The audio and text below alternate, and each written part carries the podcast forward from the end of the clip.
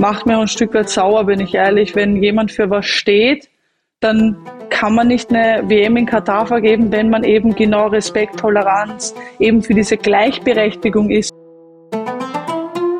Ich kann mir nicht wirklich vorstellen, dass irgendeine Vergabe äh, ganz normal abgelaufen ist, dass die Leute anstimmen und sagen, ja, egal welche. Das Thema wird so national betrachtet. Das, da ist so der Fußball, der ist in England, in Europa kodiert worden, der gehört im Prinzip uns und jetzt kommen da die Scheichs aus der arabischen Welt und nehmen uns den Fußball so ein bisschen weg.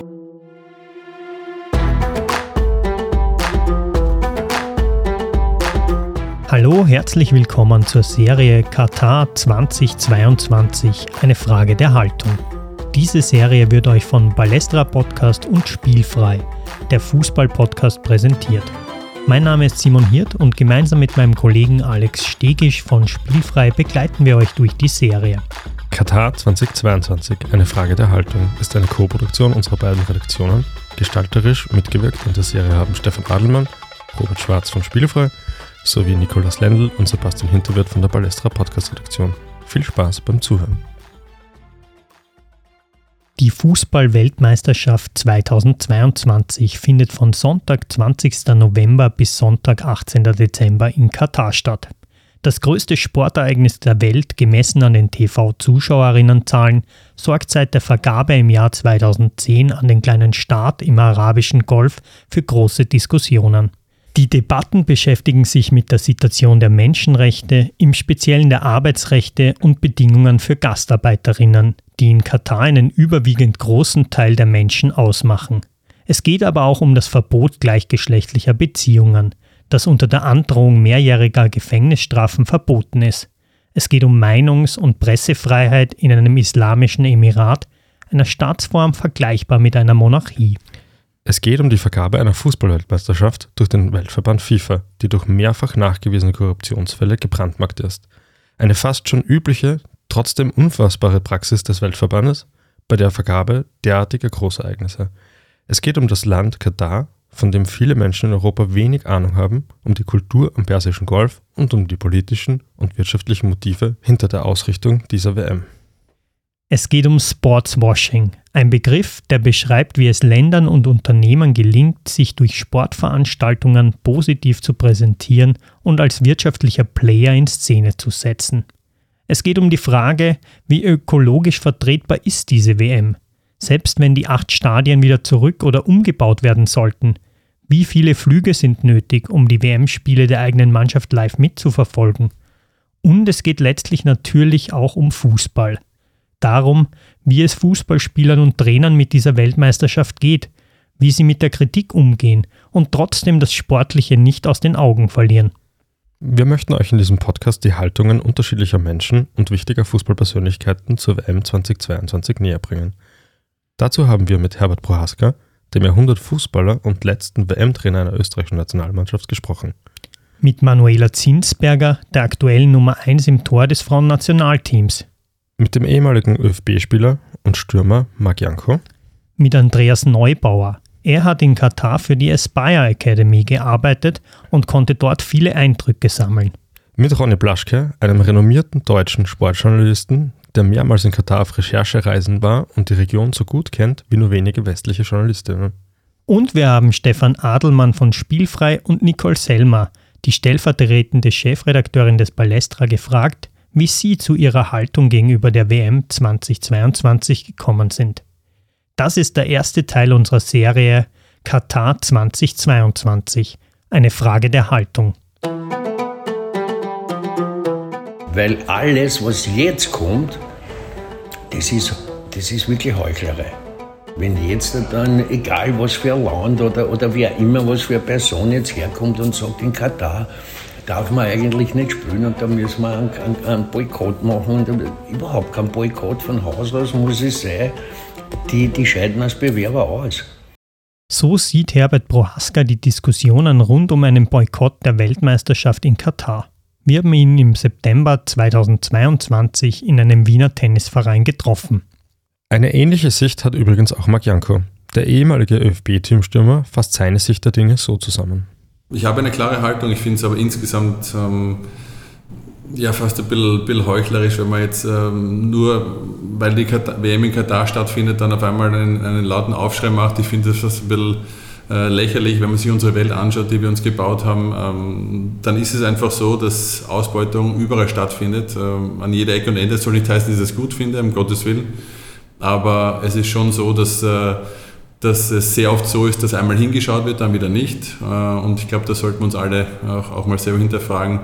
Ähm, weil ich jetzt gerade einen, einen Kaffee trinke, äh, ob das alles so äh, äh, Fairtrade ähm, wirklich ist, wie das, wie das teilweise auch da verkauft wird. Und das, also ich, lange Rede kurzer Sinn, ich glaube, man könnte viel mehr hinterfragen und bei viel mehr Dingen genauer hinschauen. Und dann ähm, fände ich es gut, wenn man eine Linie durchzieht, aber dann muss man eben auch mit den Konsequenzen rechnen. Und ich glaube, da sind viele Leute nicht bereit, diesen Weg zu gehen. Insofern ähm, habe ich ähm, eine klare ablehnende Haltung äh, der, der WM in Katar gegenüber. Ich finde das furchtbar, was dort passiert, aber weiß eben auch schon, weil ich eine Zeit lang auf diesem Planeten schon, schon lebe und auch sehr lange im Profifußball unterwegs gewesen bin, dass Geld einfach die Macht, äh, die Macht hat und, und, die, und die Welt regiert und so leid es mir tut, das ist einfach ähm, traurig, aber so ist es ähm, in der Welt, in der wir leben.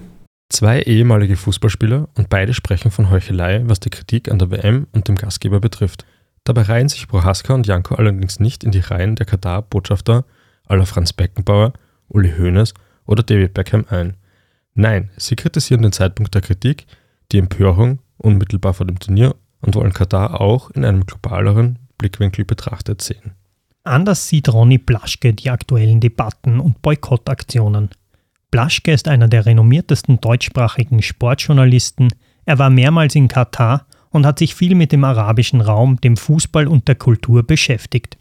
Ja, der Boykott, der schafft eine Öffentlichkeit dafür. Das ist eine Frage, die eigentlich bei jeder Veranstaltung kommt und auch in jedem Interview und vermutlich in der Zuspitzung auch richtig ist. Ähm, und Boykott Qatar, die, äh, die, die, das Netzwerk in, in Deutschland, äh, was ja auch mittlerweile auch international ausstrahlt. Es gibt auch Cancel, Boykott und international gibt es da viele Initiativen, die bündeln ähm, so diesen Frust und das ist auch wichtig. Aber manchmal überlagern sie auch die, die differenzierten Fragen, dass wir uns nicht darüber austauschen, was unsere eigene, unsere eigene Verantwortung ist, unser Konsumverhalten, deren Teil davon ist, dass der Fußball so wachsen konnte und dass er eben auch solche politischen Interessenten wie Katar erst auf die Bildfläche gebracht hat. Aber ja, jetzt sehe ich, äh, wie viele Veranstaltungen, Diskussionen, Foren, Podcast es dazu gibt und vielleicht ist es ja auch eine Chance. Ich glaube, das war bei früheren Weltmeisterschaften so, dass Russland, Brasilien, Südafrika, da wurde es immer schon wieder ein bisschen kritischer, es gab kritische Dokumentationen, aber sobald der Ball dann rollte, war es mit der Kritik vorbei. Das wird jetzt so nicht mehr möglich sein in Katar, wo viele Menschen äh, auf den oder neben oder wie auch immer neben den Baustellen für diese WM gestorben sind. Diese Glorifizierung, diese, dieses Heldentum, äh, dieser Männlichkeitskult im und um den Fußball, der wird vielleicht so ein bisschen durch diese politische Diskussion bisschen verdrängt und, und aufgebrochen und das ist, glaube ich, ziemlich gut. Eine differenziertere Meinung zu dem Ganzen und eine klare Haltung zur WM 2022 in Katar, das war auch unser Ziel dieser Podcast-Serie. Dass das auch uns als Fußballfans und Podcastmacher vor große Probleme gestellt hat, erzählt euch Stefan Adelmann vom Team des Podcasts Spielfrei. Weil wir haben insgesamt beide im, im, im Podcast-Duo, aber auch im gesamten Team am Anfang diese, diese Akutreaktion gehabt, eine Fußball-WM gehört nicht nach Katar. Das passt dort nicht hin. Diese ganzen Argumente, die einem schneller mal in den Sinn kommen, wie fehlende Fußballkultur, es ist viel zu heiß, ähm, es, keine Ahnung, äh, warum, warum soll das da sein? Es ist schwierig für die Fußballfans dorthin zu reisen und so weiter. Ähm, und wir haben aber je länger die Zeit gedauert oder je mehr Zeit vergangen ist, immer mehr festgestellt, dass das eigentlich doch sehr, ja, äh, privilegierte, fast schon an die Arroganz äh, grenzende Argumente waren, zu sagen, okay, eine Fußball-WM gehört nicht nach Katar. Und das ist schon was, was quasi was, was berechtigt uns so quasi zu sagen, dass eine Fußball-WM dort nicht hingehört. Ähm, und was aber passiert ist, ist, dass unser Fokus in, im Team immer stärker auf die FIFA eigentlich geraten ist. Weil natürlich ist Katar der Gastgeber und mit, mit den ganzen Problemen, die damit verbunden waren. Aber Ursache oder, oder Grund allen Übels ist natürlich die FIFA, weil die hat die, die Entscheidung getroffen, die ja schon unter mehr als fragwürdigen Bedingungen stattgefunden hat. Ja, Die Ursache oder der Grund allen Übels, wie Stefan es hier nennt, mit dem wollten wir uns auch beschäftigen. Machen wir also einen Zeitsprung ins Jahr 2010. Das ist das Jahr, in dem die Weltmeisterschaft 2022 durch den Fußball-Weltverband FIFA vergeben wurde. Und schauen wir uns die Vergabe der WM noch einmal an. Ja, grundsätzlich ist die Vergabe einer Fußball-Weltmeisterschaft ja was sehr Einfaches. Es braucht einmal theoretisch eine Ausschreibung und in dieser Ausschreibung äh, legt man Ausschreibungskriterien fest und dann braucht es halt die dementsprechenden Bewerber, äh, die sagen, okay, unter diesen Ausschreibungskriterien möchte ich oder bin ich bereit dazu, das, das umzusetzen. Und und die Entscheidung über den Austragungsort, also den, die tatsächliche Entscheidung, wo findet das Turnier statt, liegt ja mittlerweile beim FIFA-Kongress. Ähm, und der FIFA-Kongress ist ja die, die, die, Hauptversammlung der, der FIFA, wo alle 207 Mitgliedsverbände eine Stimme haben.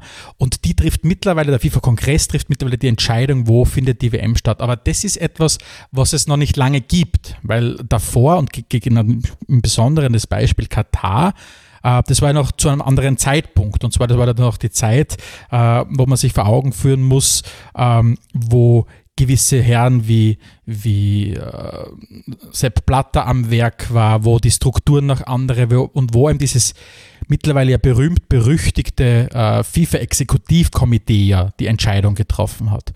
Und, die, und das FIFA-Exekutivkomitee war nichts anderes als das ja, exekutive Gremium der FIFA, wo eine, eine, eine Auswahl von ja, meistens so 25 Leuten in diesem Gremium war und die haben ganz einfach die Entscheidung getroffen, wo findet so ein Turnier statt.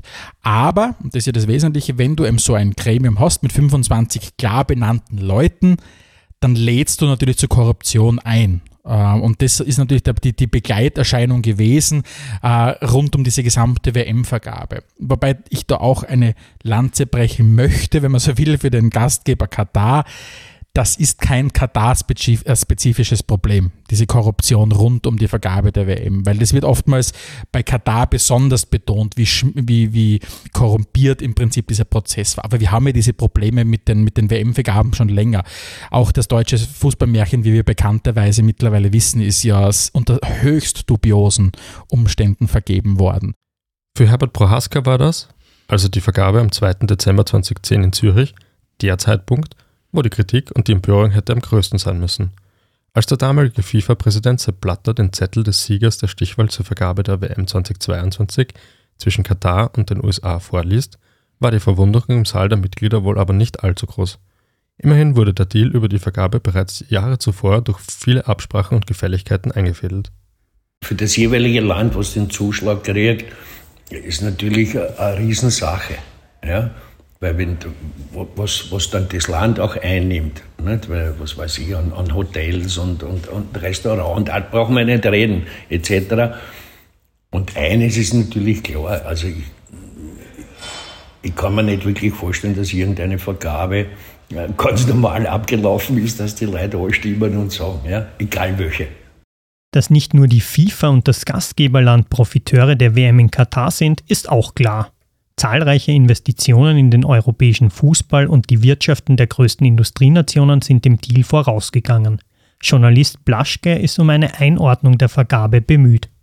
Ja, es ist vielleicht ein bisschen naiv, würde ich sagen, dass man diese viele, viele Kenntnisse auch nicht hat, dass man in Deutschland nicht weiß, dass Qatar 17 Prozent an Volkswagen hält, an der Deutschen Bank, an Hochtief, an Hapag-Lloyd, dass die Deutsche Bahn und Siemens und große Konzerne auch an den großen Infrastrukturprojekten in Katar mitverdient haben. Norwegen, ja, da kam ja besonders viel Kritik vom Fußballverband und von prominenten Stimmen. Aber Norwegen und Katar haben ein Freihandelsabkommen. Norwegische Unternehmen haben in äh, Meeres- und, und Landwirtschaft, Meerestechnik investiert in Katar. Also das hängt alles mit allem zusammen und es ist halt dann oftmals ja eindimensional und noch einmal, es wird so ein bisschen, das Thema wird so national betrachtet. Das, da ist so der Fußball, der ist in England, in Europa äh, kodiert worden, der gehört im Prinzip uns und jetzt kommen da die Scheichs aus der arabischen Welt und nehmen uns den Fußball so ein bisschen weg. Und ich bin halt kein gekränkter Fußballfan, weil ich habe aus privaten Gründen den Fußball schon lange irgendwie hinter mir gelassen. Ähm, das hat ganz viele Gründe, deswegen schaue ich da jetzt als Journalist drauf. Aber macht es überhaupt einen Unterschied aus, ob eine Fußball-Weltmeisterschaft an Katar vergeben wird oder zum Beispiel an die USA, wo solche Events natürlich auch politisch instrumentalisiert werden? Das sagt Nicole Selmer dazu, stellvertretende Chefredakteurin des Palestra Fußballmagazins. Also ich glaube, der erste große Unterschied zwischen den beiden hm, dann letzten Kandidaten für die WM, also den USA und Katar, ähm, ist natürlich aus der Fußballsicht, dass die USA zwar auch nicht ein super bekanntes Fußballland äh, sind oder zu dem Zeitpunkt waren, aber dass in den USA schon eine WM stattgefunden hat, dass man damit irgendwas verbindet ähm, und Katar quasi ein ähm, weißes Blatt Papier gewesen ist, was Fußball angeht zu diesem Zeitpunkt. Hm, ich glaube, das ist aus so Fußball-Fansicht ein großer Unterschied. Und der andere wichtigere und größere Unterschied ist, die USA sind eine Demokratie und Katar nicht. Ähm, das heißt, es macht deswegen einen Unterschied, was bestimmte Länder mit Fußball und einer WM anfangen und wofür sie den Fußball nutzen.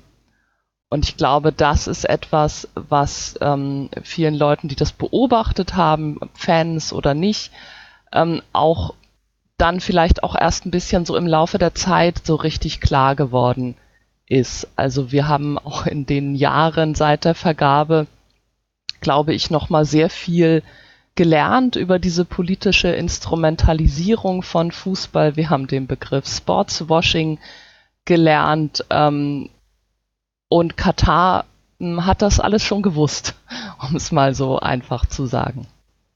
Die katarische Whistleblowerin Fedra Al-Mahid, Mitarbeiterin des Bewerbungsteams des katarischen FIFA-Funktionärs Mohammed bin Hamad, sagt im Palästerer, die Katarer haben nichts anderes getan, als die anderen auch. Nicht Katar hat diese Regeln gemacht, sondern die FIFA. Man sagt ja nicht umsonst, Fußball ist auch bis zu einem gewissen Grad ein Spiegel der Gesellschaft, ein Spiegelbild der Gesellschaft, um es besser zu sagen. Und ähm, man sieht eh, wenn man jetzt weltpolitisch sich umschaut und auch, äh, auch jetzt nicht nur äh, nicht über die Grenze hinausschaut, sondern auch bei uns, was da, was, da, was da teilweise abgeht. Ich weiß nicht, wie viele Untersuchungsausschüsse wir in den letzten 10, 15 Jahren äh, verfolgen durften. Ähm, ähm, bei aller Liebe. Also das ist leider Gottes äh, hat sich das in unserer Wohlstandgesellschaft so eingeschlossen oder eingeschlichen, dass, ähm, dass es überall diese, diese Strömungen gibt und das ist äh, furchtbar. Ähm, aber nochmal, das ist leider Gottes äh, die, diese Welt, in der wir aktuell leben. Manuela Zinsberger, die Torfrau des ÖFB-Teams, kritisiert die Vergabe an Katar aber nicht nur wegen der korrupten Vergabepraxis, sie sieht auch eine massive Diskrepanz zwischen den Werten der FIFA und der gängigen Kultur im Veranstalterland. Wenn jemand für was steht, dann kann man nicht eine WM in Katar vergeben, wenn man eben genau Respekt, Toleranz, eben für diese Gleichberechtigung ist, für Diversity ist, für auch so LGBTQ Plus Community freundlich ist und das auch fördern will und alles drumherum, aber dann eine WM in Katar vergibt, die eben teilweise für vieles nicht stehen oder Menschenrechte oder eben was ich gerade aufzählt habe, da frage ich mich wirklich, um was geht's wirklich? Ist wirklich Geld an der Macht? Und das scheint für mich so, weil warum vergebe ich es trotzdem? Warum verletze ich meine eigenen Werte, dass ich an Geld komme, anstatt einfach ein Land zu wählen? Und da gibt es so viele genügend andere, die das auch hätten austragen können, wo man trotzdem zu sich stehen kann und sich nicht für Geld verkaufen muss. Sich und seine Werte nicht für Geld verkaufen und die FIFA das scheint im Moment noch wie zwei Gegensätze, die nicht so schnell zusammenfinden werden. Adelmann sieht auch in der Zeit nach der Vergabe große Versäumnisse beim Weltverband, für die Umsetzung der vermeintlichen FIFA-Werte im Gastgeberland einzutreten. Weil eigentlich müsstest du als FIFA, wenn du deinem eigenen Selbstbild gerecht werden willst, ja viel stärker Dinge einfordern. Du müsstest hergehen und, und wirklich klare rote Linien vorzeigen und nicht hergehen beispielsweise und, und gewisse Themen unter kultureller Unterschieden oder aufgrund von kulturellen, vermeintlichen kulturellen Unterschieden zu rechtfertigen. Also das ist, was ich kritisiere. Natürlich ist Katar dafür verantwortlich für diese Dinge, die passiert sind. Aber es gibt eben diese Instanz, die dieses Turnier organisiert und die müsste ganz klar sagen, das ist, es, es, es gibt rote Linien, wenn die überschritten worden sind, dann gibt es einen Rückzug. Man hat es ja auch in anderen Bereichen gesehen. Es ist in, der, in, in Südamerika sind Turniere schon an andere Gastgeber vergeben worden, kurzfristig. In Afrika war das der Fall. Äh, wir haben es bei, äh, bei anderen Turnieren erlebt, anderen Sportarten erlebt. Das ist möglich. Dann muss ich halt zu einem Gastgeber wechseln, der in der Lage ist, aufgrund der Infrastruktur, die er hat, dieses Turnier auch mit relativ kurzfristiger Vorlauf umzusetzen. Aber man, man hat den Weg weggeschaut, man hat sich weggeduckt. In eine ähnliche Kerbe schlägt auch Herbert Prohaska. Man hätte gar nicht sagen brauchen, was weiß ich, wegen Menschenrechte oder was weiß ich. Man hätte ganz einfach gesagt, bei kann man im Sommer nicht spielen. Darum schaut es ja aus. Man hätte das elegant lösen können. Einer, der die WM nirgendwo anders als in Katar sehen möchte, immerhin hat er auch aktiv an den Vorbereitungen im Land des Gastgebers mitgearbeitet, ist Andreas Neubauer. Er war sechs Jahre für die Aspire Academy tätig. Aber auch Neubauer kritisiert das Handeln des Weltverbandes. Wie du sagst, die FIFA hat ja natürlich auch Werte, zu denen sie stehen wollen. Und die werden natürlich dann durch solche Geschichten natürlich mit Füßen getreten. Egal, ob jetzt irgendwelche Leute verurteilt werden, die natürlich da irgendwie federführend waren oder gesperrt werden oder was auch immer. Das schlechte Image bleibt natürlich. Und deshalb ist es auch schade, weil viele Fans sind dann schon sehr kritisch gegenüber diesen Fußballfesten, wie ich dazu sage und möchten sie das gar nicht mehr anschauen. Nicht, weil sie jetzt nicht den Fußball mehr mögen, sondern weil sie einfach so dagegen sind, wie diese Sachen quasi vergeben werden, wie sie organisiert sind, wie sie kommerzialisiert werden und so und weil da einfach vielleicht der eigentliche Kern des Sports ein bisschen verloren gegangen ist. Sehr kritisch sind nicht nur viele Fans, auch Zinsberger versteht das Handeln der FIFA schon lange nicht mehr wenn es halt bei der FIFA und anderen Verbänden, die predigen halt in ihren Kampagnen halt Respekt, Toleranz, Gleichberechtigung, Solidarität. Und dann wird eine WM in Katar vergeben. Das ist für mich sehr fraglich. Und äh, da geht natürlich jetzt unabhängig von dem Thema, das im Winter stattfindet, wo ja natürlich in Katar jetzt natürlich auch warm ist oder dementsprechende andere Wetterbedingungen herrschen. Aber so wie ich gerade jetzt aufzählt hat, wo, wo ist die Toleranz, wo ist die Gleichberechtigung, wo sind die Fans, die, wo ist das Ganze drumherum, was ich LGBTQ Plus Community, klar sind sie willkommen, aber sie sollen sich anpassen, man darf quasi nicht Händchen halten oder was auch immer, man soll sich zurückhalten. Das sind für mich so viele Themen, die in der WM in Katar fraglich dastehen lassen. Wie vielleicht so mancher Fan hat sich auch Stefan Adelmann von Spielfrei die Frage gestellt, ist dieser Weltverband noch zu retten? Ehrlich gesagt, habe ich zwischendurch schon die Meinung vertreten, die FIFA ist nicht mehr zu retten. Aber das habe ich dann mal irgendwo gedacht, okay, das ist vielleicht dazu, es, man kann sie ja nicht quasi aufgeben äh, und, und den Kampf aufhören zu führen. Das heißt, es muss irgendetwas passieren. Und im Grunde geht es bei der FIFA im Wesentlichen darum, zukünftig wie schafft man es, die FIFA an dem zu messen, was sie von sich selbst behauptet? Und wie kann die FIFA wirklich das umsetzen, was sie von sich selbst behauptet? Ähm, und dazu gehört im Wesentlichen, solange die FIFA aktiv für den Schutz, und das macht sie ja für den Schutz der Menschenrechte eintritt, wird sie immer daran gemessen, wie aktiv sie diese Dinge einfordert. Der ehemalige Fußballer Marc Janko fordert die Politik auf zu handeln. Also wie ich es gerade gesagt habe, indem, indem einfach äh, die, die, äh, die mächtigsten Politiker, so, so, so martialisch das jetzt klingt, äh, des Landes und, und dann auch über die Grenze hinaus auch einen Schulterschluss ähm, eingehen und, und gewisse Grund, einen, einen Kriterienkatalog möglicherweise erstellen, unter welchen Voraussetzungen ähm, diese Verbände weitermachen können und äh, mit Prüfungen, mit, äh, mit allen möglichen Dingen. Aber ich weiß, dass es sehr illusorisch ist, dass das mittelfristig passieren wird. Auch der Journalist Ronny Blaschke sieht im Handeln des Weltverbands wenig Positives für den Fußball. Wie aber mit der FIFA umgehen? Es sagen ja welche, man soll die FIFA zerschlagen, aber, aber ich wüsste nicht, wer das machen sollte. Also unter der, in der Obama-Administration gab es ja mal ein bisschen härtere juristische Verfahren auch.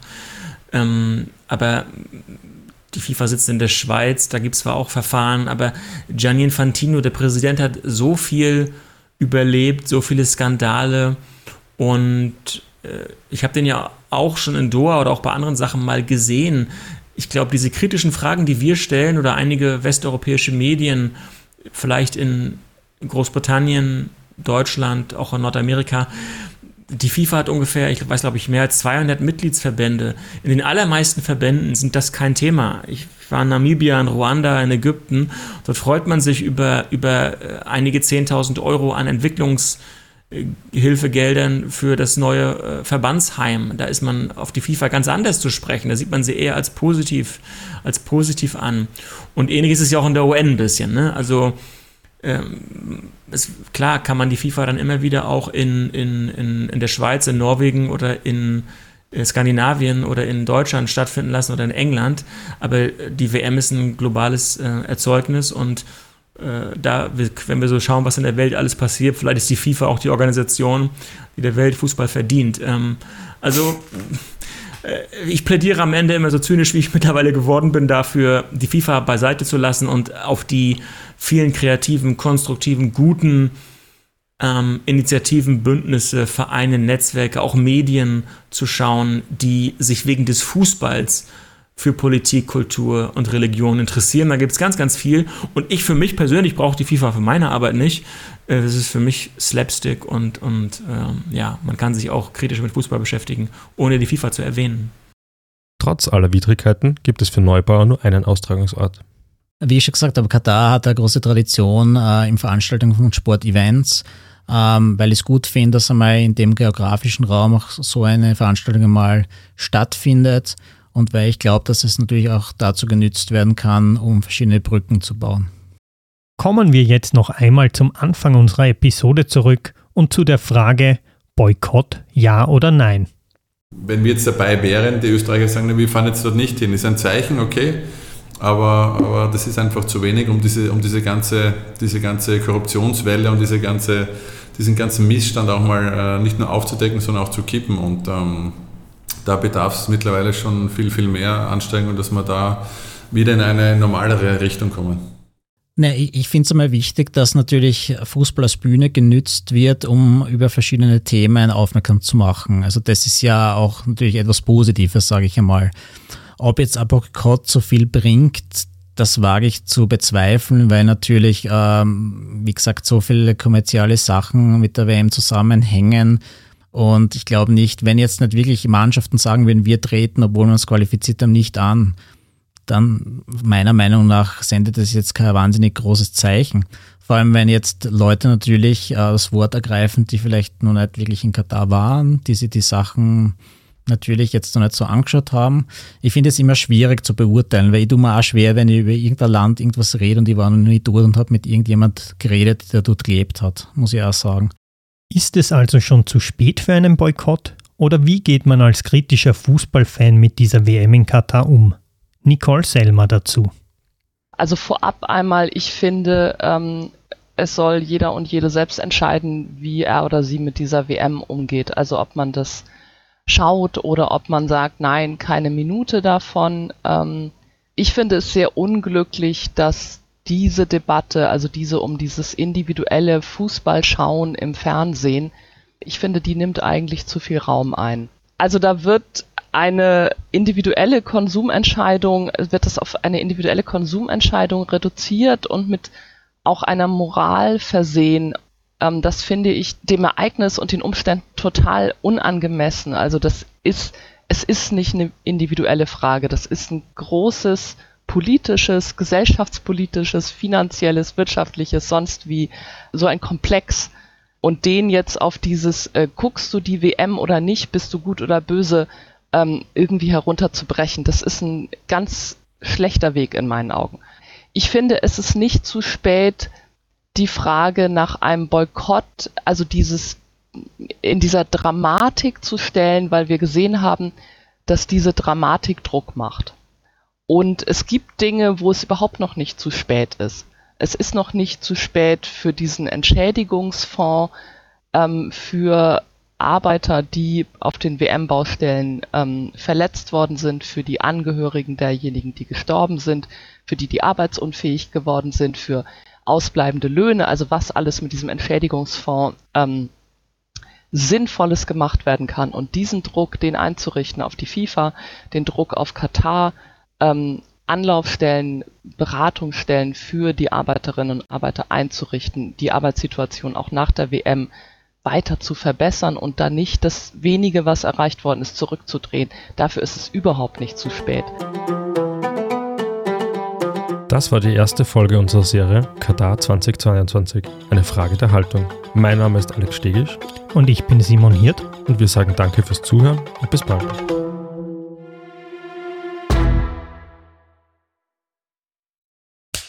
Cut. Und wer hat's produziert? Das Pod. Deine Podcast-Agentur.